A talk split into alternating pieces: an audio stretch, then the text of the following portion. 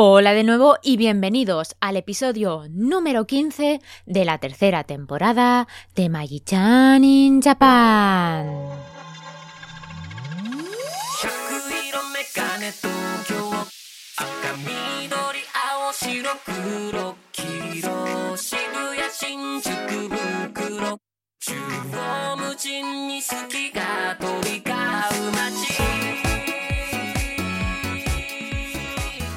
Hola, ¿cómo estáis? Yo estoy muy bien y os saludo desde una noche algo fresca y un poco nublada de Tokio. Y bueno, no suelo hacerlo en el podcast, pero en esta ocasión he decidido hacerlo, he decidido presentarme otra vez porque ya llevo tres temporadas y muchos sois los que me conocéis bastante bien, pero es muy probable que algunas personas estén escuchando mi podcast por primera vez.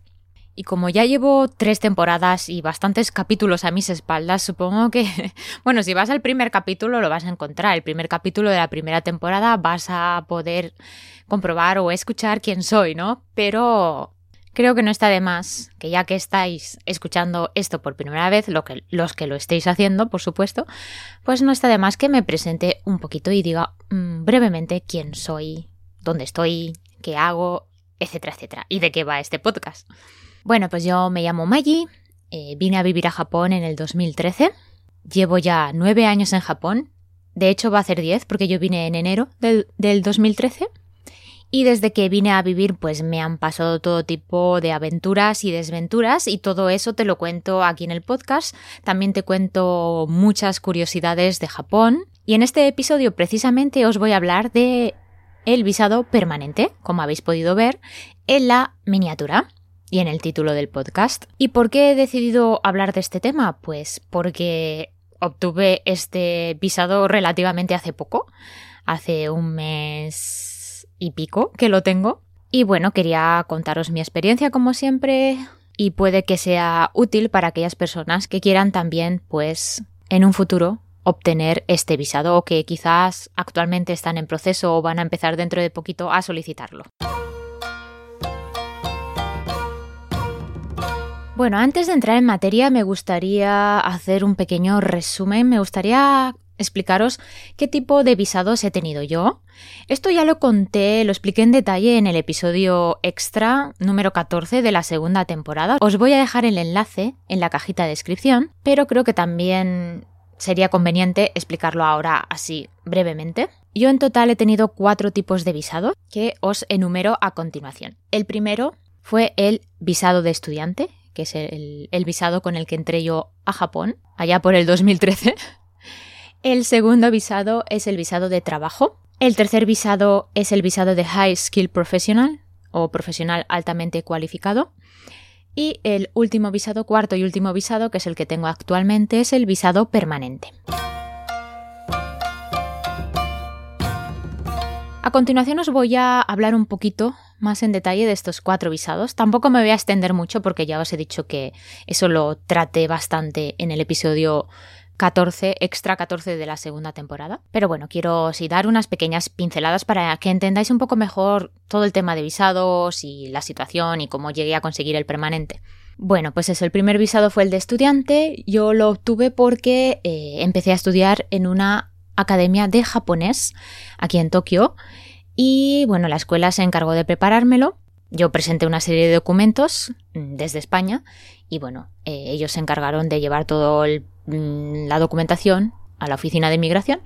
Y finalmente pues pude obtener el visado. Y eso fue pues en 2013 como si bueno la preparación del visado empezó en el 2012 si no recuerdo mal ya no recuerdo exactamente cuándo empecé con todo el proceso del visado de estudiante, pero yo diría que como medio año antes o quizá más. En aquel momento, en el 2013, no existía convenio entre España y Japón para poder obtener el visado de Working Holiday. Actualmente sí existe y muchas personas vienen con este visado que la verdad es que está muy bien y que os recomiendo, sobre todo si cumplís los requisitos si sois jóvenes, es uno de los principales requisitos, y queréis vivir la experiencia de estar en Japón durante una larga temporada y no queréis estar como turistas, porque por ejemplo en el caso de España solo se puede estar en Japón 90 días.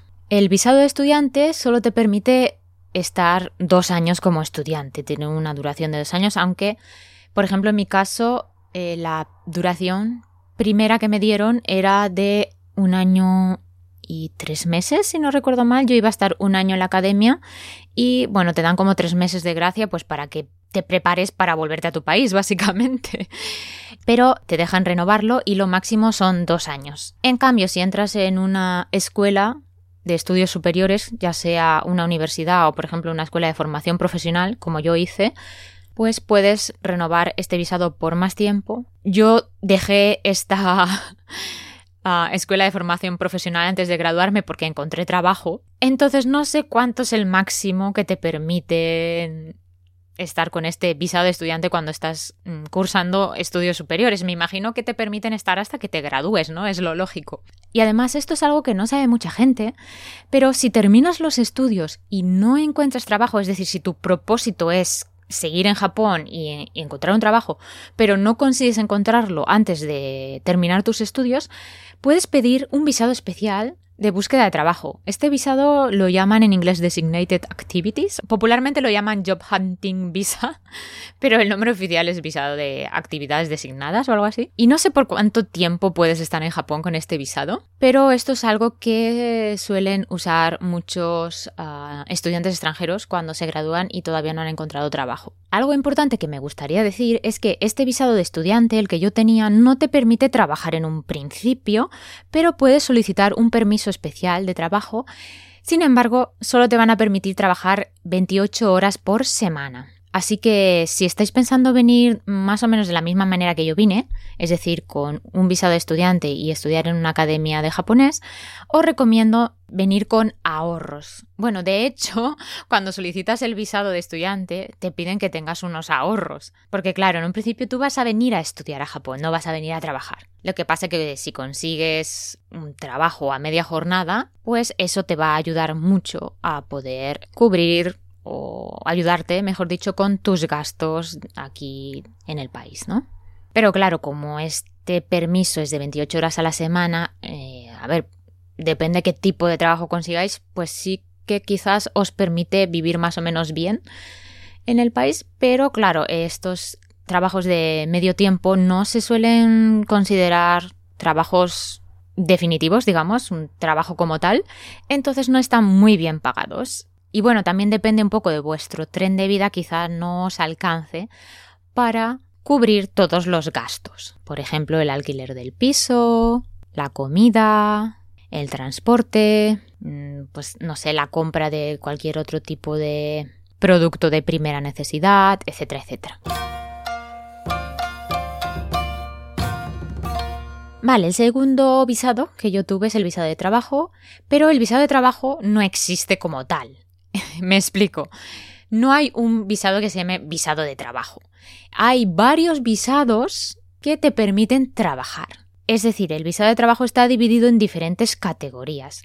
Yo, por ejemplo, tenía la categoría de especialista en humanidades porque estaba dando clases de español en una academia de español, valga la redundancia. Y esto en realidad es algo bastante importante y que no sabe mucha gente, y es que no puedes trabajar en algo que no está dentro de la categoría de tu visado. Y esto es algo que me sucedió a mí, porque yo trabajaba en una academia de español, como os he comentado, y yo conseguí el visado a través de esta academia. Y por eso mi visado era el de especialista en humanidades.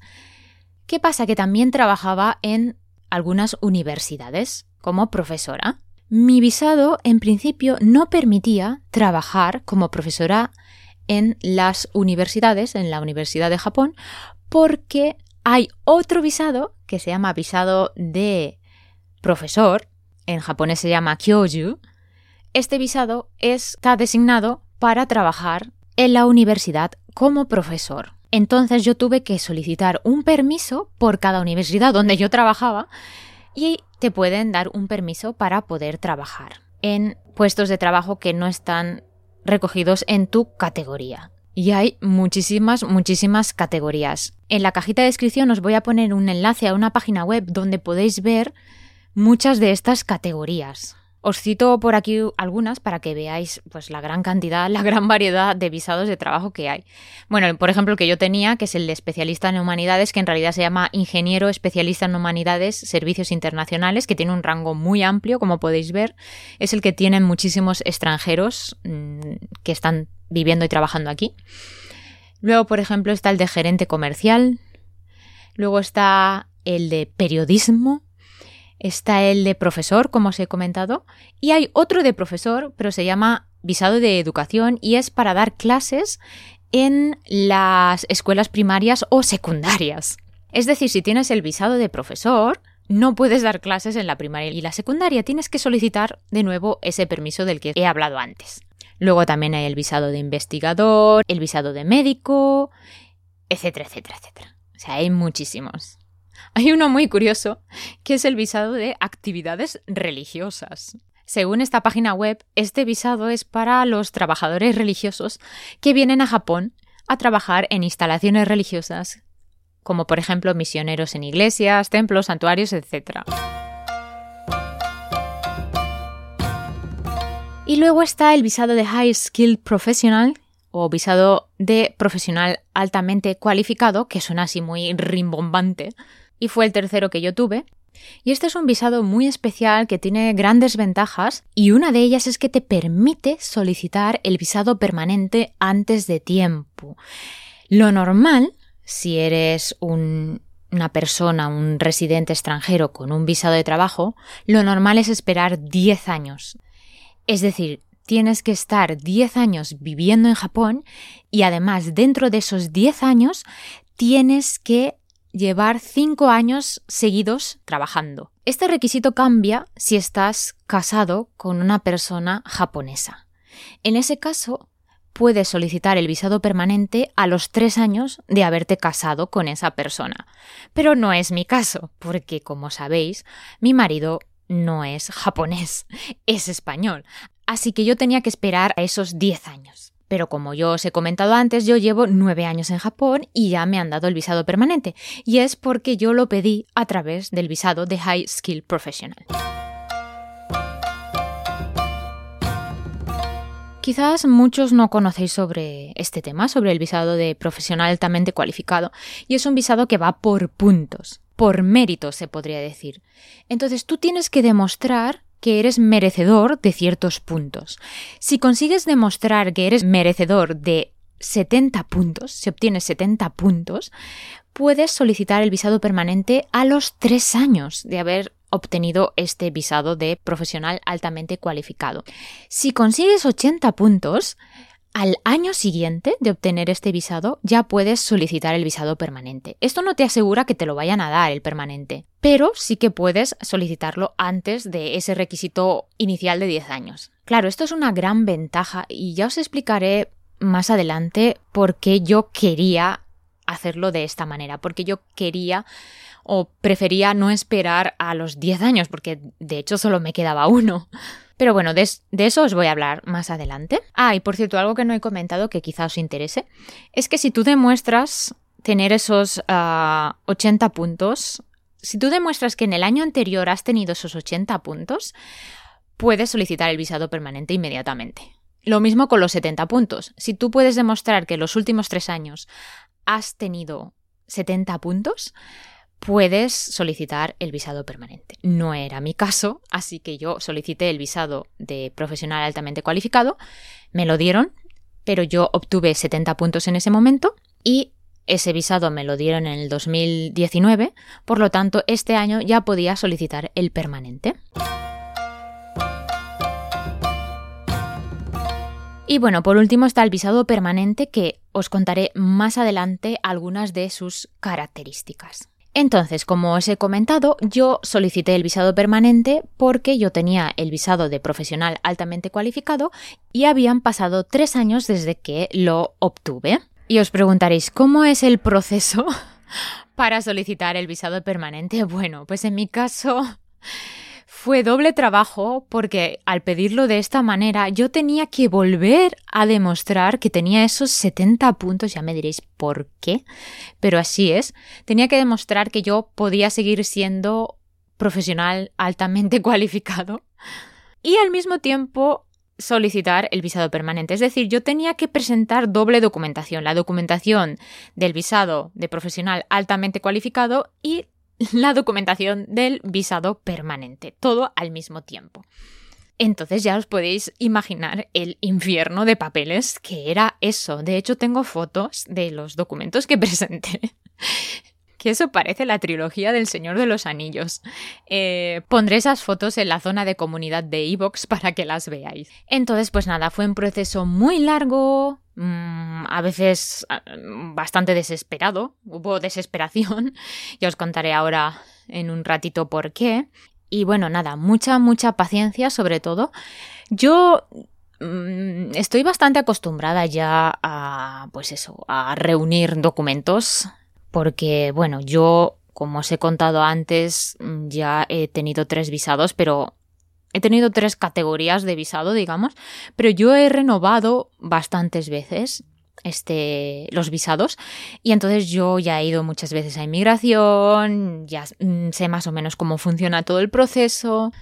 Entonces, pues bueno, mm, recolectar papeles, recolectar documentos y rellenar formularios mm, no es algo que me quite el sueño, es algo que puedo hacer sin desesperarme mucho, estoy ya muy acostumbrada. Al principio sí me ponía muy nerviosa porque yo no estaba acostumbrada a todo este tipo de proceso, ¿no? Pero bueno, ya después de tantos años viviendo aquí en Japón, es que no solo cuando vas a solicitar un visado, sino o renovar un visado, sino para casi cualquier cosa te van a pedir que rellenes un formulario, que entregues un documento. Así que llega un momento en el que dices, bueno, pues mira, ya lo hacemos y punto, ¿no? pero sí necesitas mucha paciencia. Lo bueno es que no son muy difíciles de conseguir estos documentos. Muchos de ellos se consiguen en el ayuntamiento de tu ciudad o en la oficina de impuestos. También algunos se pueden conseguir a través de Internet. Pero hay un documento que sí que me desesperó bastante porque era un documento que no dependía de mí. En realidad no era un documento como tal, sino una figura. Diréis, ¿cómo? ¿Una figura? ¿A qué te refieres, Maggie? Sí, para poder solicitar el visado permanente es indispensable tener un garante. Sí, como lo oís, un garante. Este garante tiene que ser o bien una persona de nacionalidad japonesa o un extranjero residente en Japón y que además tenga visado permanente. Para mí esto fue lo más difícil de todo el proceso porque, bueno, mm, es una palabra que da miedo, la palabra garante. Y aunque yo tengo aquí muchas amistades y muchos compañeros, pues yo entiendo que si una persona te pide que seas su garante, pues te entre miedo, ¿no? Aunque de hecho el garante no tiene ninguna responsabilidad legal sobre esa persona, sobre la persona que está solicitando el visado permanente la única responsabilidad que tiene es moral. De todos modos, pues, como os he dicho antes, la palabra garante pues asusta mucho y a mí este tema no me había preocupado mucho porque yo tenía unos amigos que con los que bueno, ellos siempre me han ayudado en muchísimas cosas, de hecho son los garantes de mi piso. Y yo sabía que si yo les pedía que fuesen mis garantes, mm, no iban a tener ningún problema, iban a aceptar inmediatamente, pero resulta que estos amigos eh, se fueron a vivir fuera de Japón. Y uno de los requisitos para ser garante es que estés residiendo en Japón. Te piden un certificado de residencia. ¿Qué pasa? Estos amigos, como se habían ido a vivir fuera, no tenían ese certificado que se obtiene en el ayuntamiento de tu ciudad. Pero claro, ellos no estaban viviendo en ninguna ciudad de Japón. Por lo tanto, no podían obtener ese certificado, así que quedaban descartados como mis posibles garantes. Y entonces ahí es cuando empezó el calvario, porque, bueno, yo tenía que buscar a alguien, porque si no lo tienes, da igual que los otros 100.000 documentos estén perfectos, que reúnas todas las condiciones del mundo, si no tienes garante no puedes solicitar el visado permanente. Entonces, bueno, pues yo empecé a, pensar en, a ver quién podía ser mi garante. Y bueno, pues tenía algunos candidatos que yo pensaba que no iban a tener mucho problema, pero cuál fue mi sorpresa que todos me rechazaron. Uno tras otro. No les guardo rencor porque como ya he dicho, pues yo entiendo perfectamente que esa palabra da mucho miedo y que, bueno, que parece que es una responsabilidad muy grande, aunque, como os he comentado, no lo es legalmente. Entonces, bueno, gente de mucha confianza me rechazó, me dijo que lo sentían mucho, pero que no se veían capaces de ser mis garantes. Y bueno, yo ya estaba muy, muy desesperada. Y de hecho, tenía una amiga, bueno, la sigo teniendo la amiga. Eh, tengo una amiga que ella también desde el principio me dijo, yo te puedo ayudar, yo si quieres soy tu garante, esta persona es española y tiene el visado permanente, por lo tanto reunía esos requisitos, pero le faltaba uno, un requisito, y es que ella no estaba trabajando en ese momento. Y uno de los documentos que te pedían era un certificado que demostrara que tenías un empleo en ese momento. Ese requisito cambió. En julio de este año cambió, pero yo estaba preparando todo esto entre mayo y junio, por lo tanto todavía se necesitaba ese documento. Así que mi amiga tampoco me pudo ayudar. Y yo ya estaba muy, muy desesperada. Y bueno, los que lleváis tiempo escuchándome, sabréis que yo estuve trabajando en un programa de radio de una emisora bastante importante, y ahí conocí a una persona que fue finalmente mi garante. Pero fue todo muy surrealista, porque yo a esta persona la conocía porque él es profesor en la universidad como yo y alguna vez habíamos coincidido y de hecho un año llevamos un grupo juntos. Mm, esto ocurre a veces en la universidad. Los estudiantes tienen dos profesores y dan dos clases a la semana una clase es con un profesor y la otra clase es con el otro profesor. Normalmente uno de los profesores es japonés y el otro es un hablante nativo, ¿no? En el caso de enseñanza de lenguas extranjeras. Y yo lo conocía prácticamente de eso. Yo había intercambiado algunos emails con él porque después de cada clase pues teníamos que escribir un pequeñito informe con lo que habíamos hecho para que el profesor de la siguiente clase supiese por dónde íbamos, ¿no? O lo que habíamos hecho. Y bueno, pues yo lo conocía prácticamente de eso, pero nada más. Y bueno, aparte, claro, él fue el que me, de hecho, me invitó o me ofreció esta oportunidad en el programa de radio. Después me confesó que era porque no conocía a muchos hablantes nativos de español, porque él no es de Tokio y hacía muy poco tiempo que vivía aquí, así que no, no conocía a mucha gente y menos pues hispanohablantes, ¿no? Y por eso mm, me lo ofreció a mí. Y vamos, yo le estaré eternamente agradecida, no solo porque él se ofreció a ser mi garante, sino porque, bueno, otro de los documentos que tienes que presentar en inmigración, bueno, no tienes que presentar, pero mm, te aconsejan presentarlo cuando solicitas el visado permanente y son cartas de recomendación. Claro, yo le pedí al director del programa de radio si me podía escribir una carta de recomendación. Y claro, como os he comentado, es una emisora bastante importante, es una emisora estatal, y claro, mm, una carta de recomendación de una persona que trabaja ahí y con un cargo bastante importante, claro, pues tiene un impacto muy positivo en mi solicitud, ¿no? Bueno, el caso es que yo estaba muy desesperada porque no encontraba garante y una noche volviendo a casa, como tomábamos la misma línea de, tren en la misma estación, pues siempre volvíamos juntos, ¿no? Y bueno, pues charlábamos de nuestras cosas después de la grabación. Y bueno, pues como yo estaba un poco ya desesperada, eh, le comenté, no lo se lo comenté para pedírselo, porque ya os digo que yo apenas tenía relación personal con él, ¿no?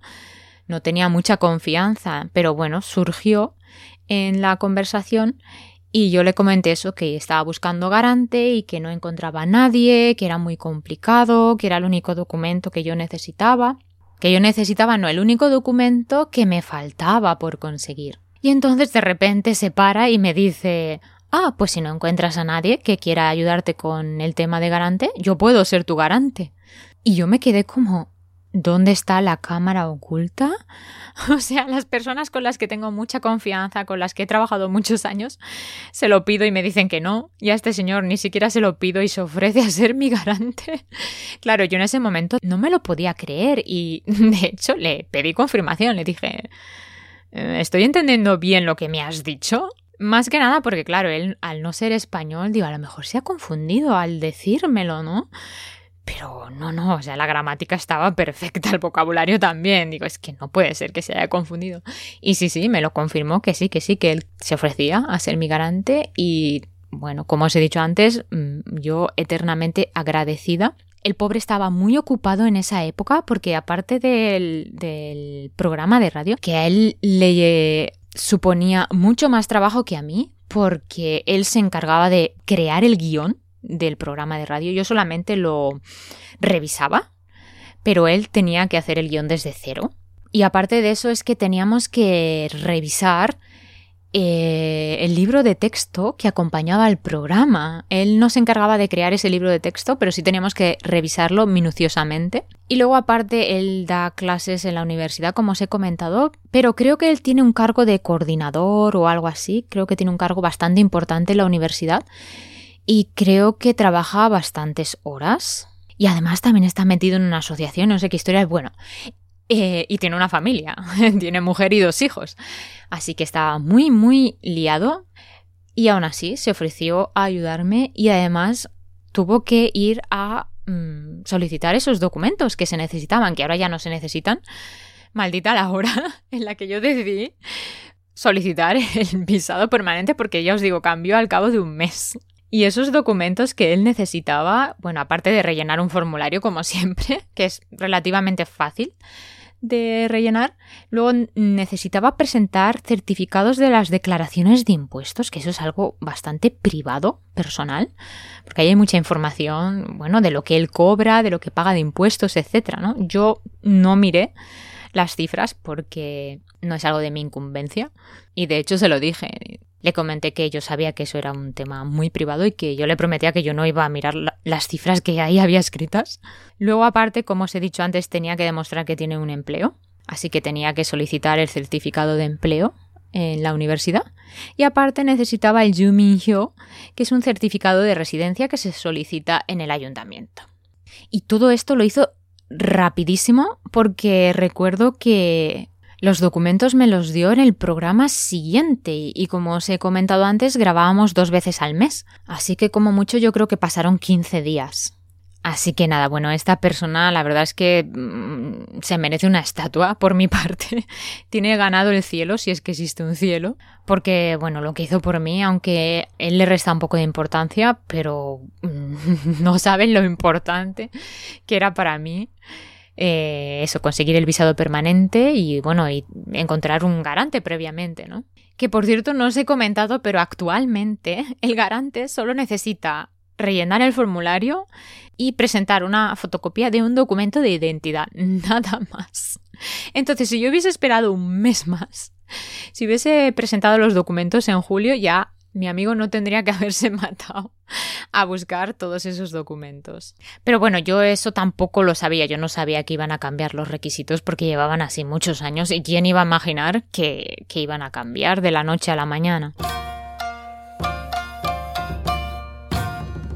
Y otro tema bueno, no es otro tema, es el mismo tema, el tema de los documentos, pero es un documento que es muy, muy importante y creo que mucha gente no le da importancia. Yo misma no sabía que era tan importante.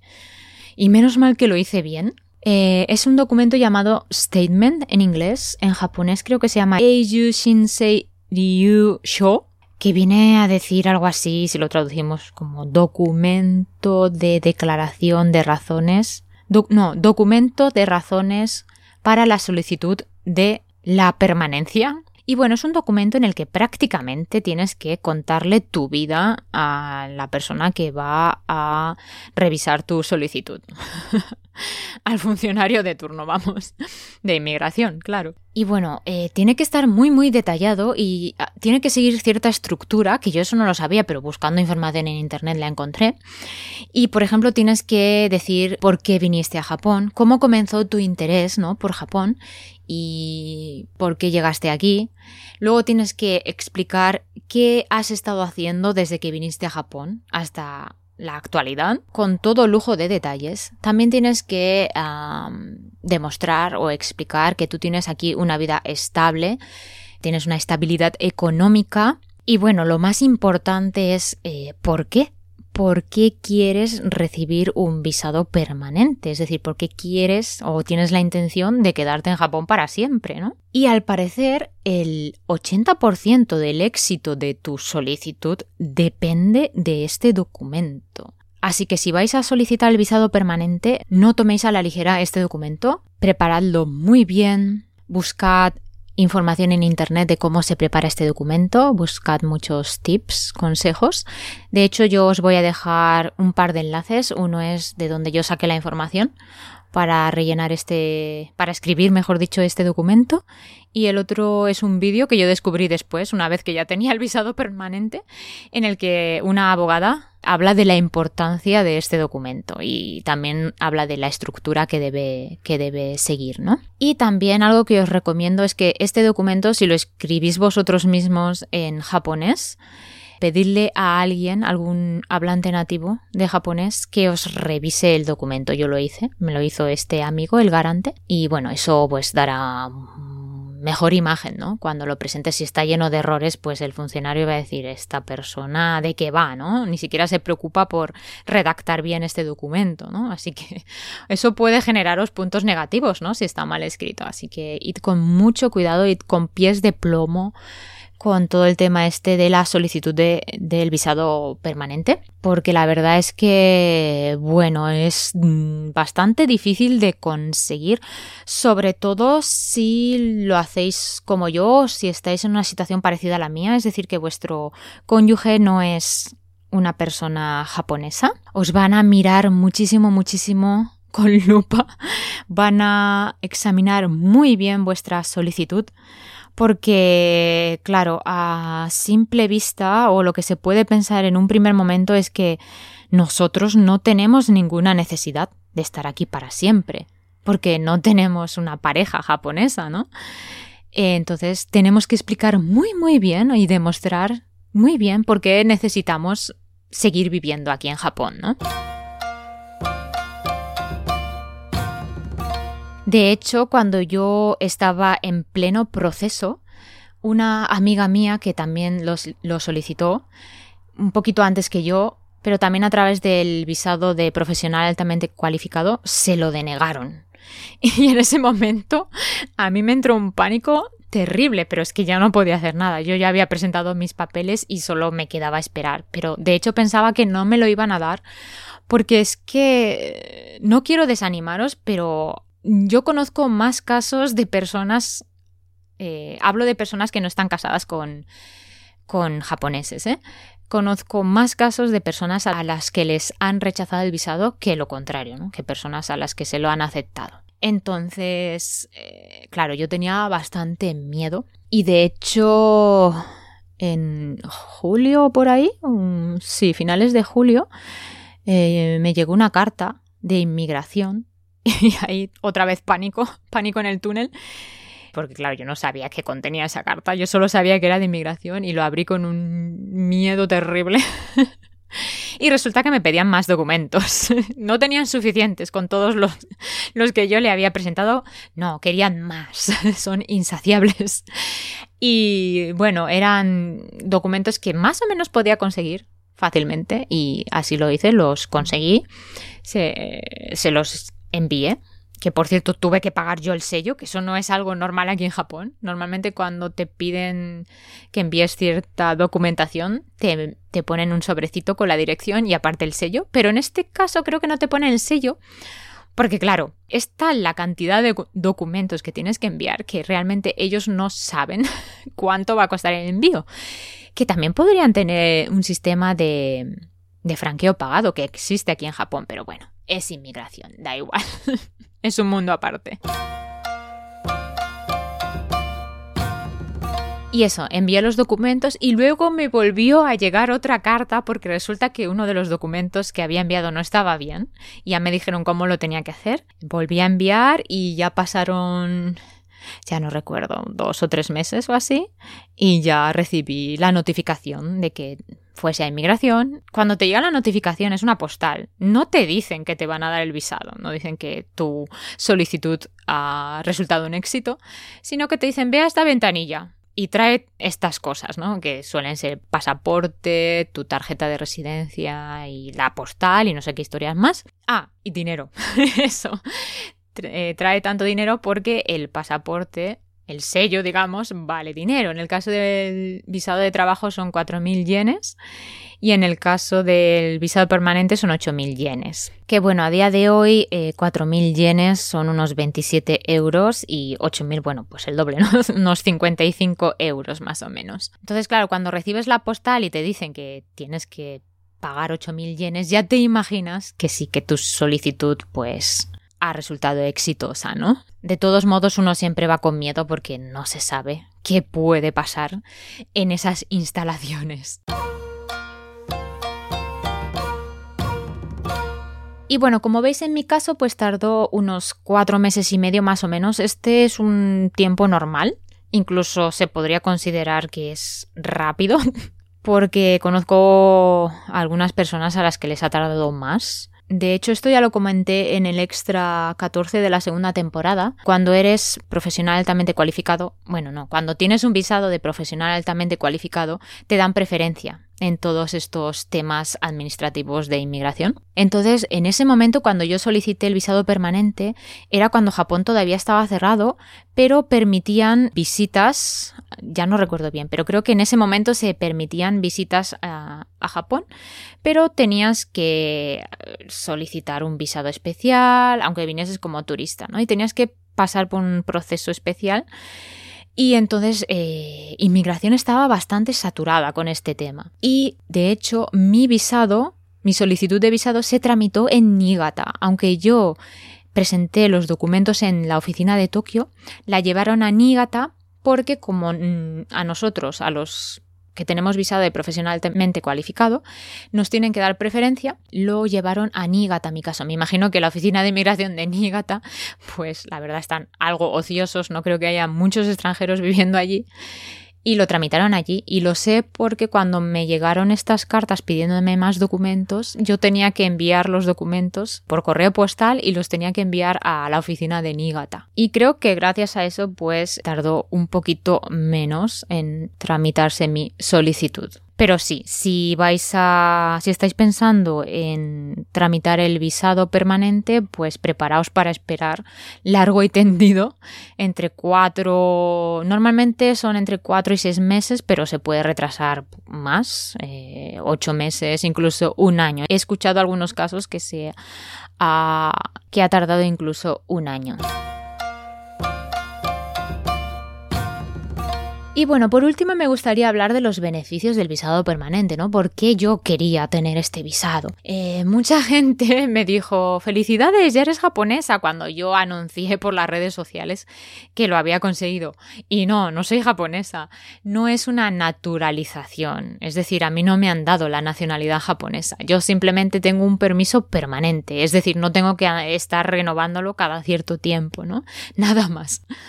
Eh, y bueno, esa es una de las grandes ventajas y por eso yo lo quería tener, porque em, eso, no tengo que estar yendo a inmigración cada dos por tres, recopilando documentos, eh, etcétera, etcétera. No quería tener que pasar por este proceso una y otra vez.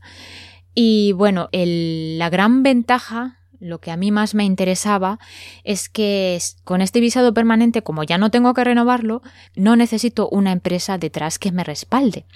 Eso para mí era un gran problema porque, bueno, yo os lo he estado contando en algunos podcasts, para mí era muy difícil conseguir una empresa que quisiera ayudarme con el tema del visado. Y de hecho, cuando cambié de categoría a la universidad, esta empresa, la universidad ya se ofreció a ayudarme con el visado, pero hasta entonces yo había tenido que hacer malabares para poder tener un visado de trabajo. Que de hecho esto, bueno, ahora no lo he explicado, pero quizá os lo estáis imaginando, si tú no tienes una empresa que te respalde, tú no puedes obtener el visado de trabajo. Puedes conseguir otros tipos de visados con los que puedes trabajar, eh, por ejemplo, el visado de mm, negocios, de business, pero claro, tienes que tener una empresa, ¿no?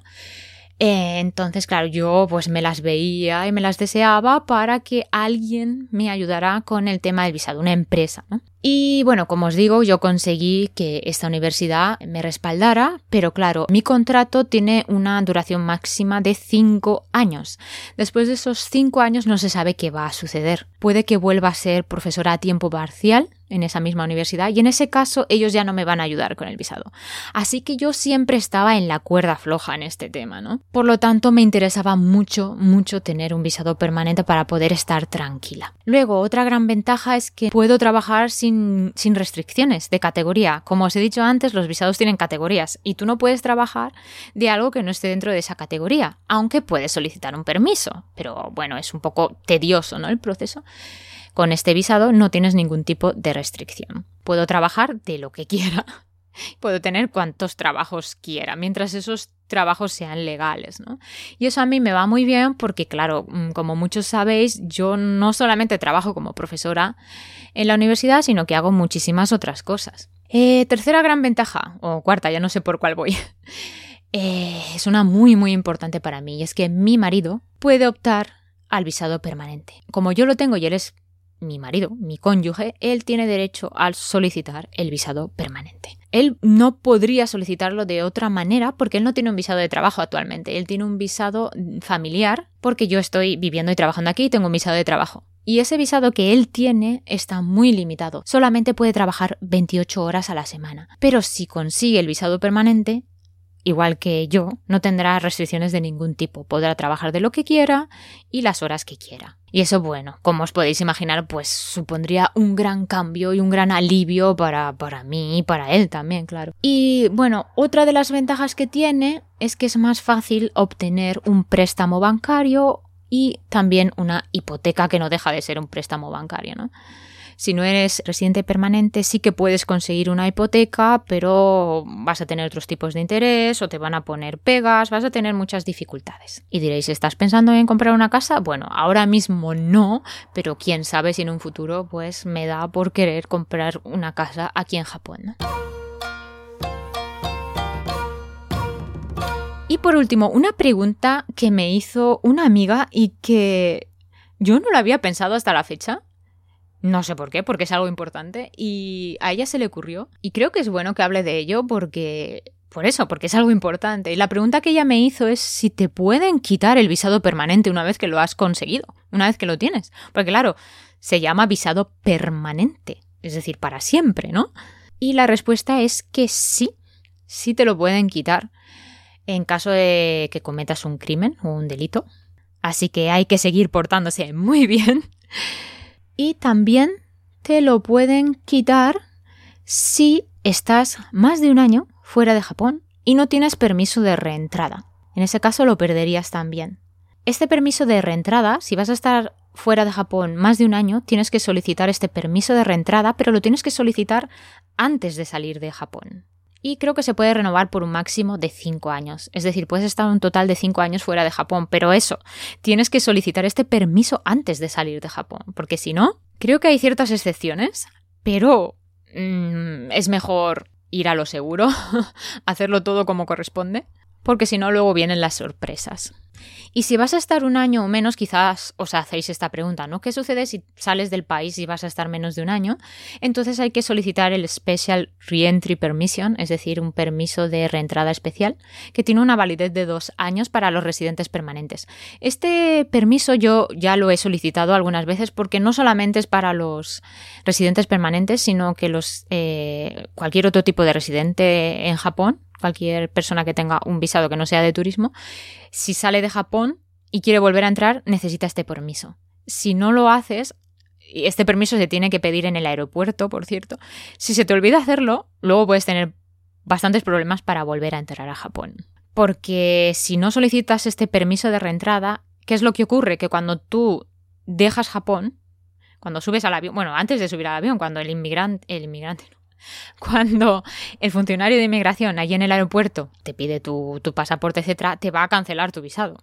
Me imagino que normalmente te preguntan, ¿no? Si ven que tienes un visado, de residente, supongo que te dirá, oye, mm, tú no quieres volver a Japón, pero no sé si esto sucede siempre, así que tened mucho cuidado y antes de salir del país, allí en el aeropuerto, rellenar el documento de permiso de reentrada especial.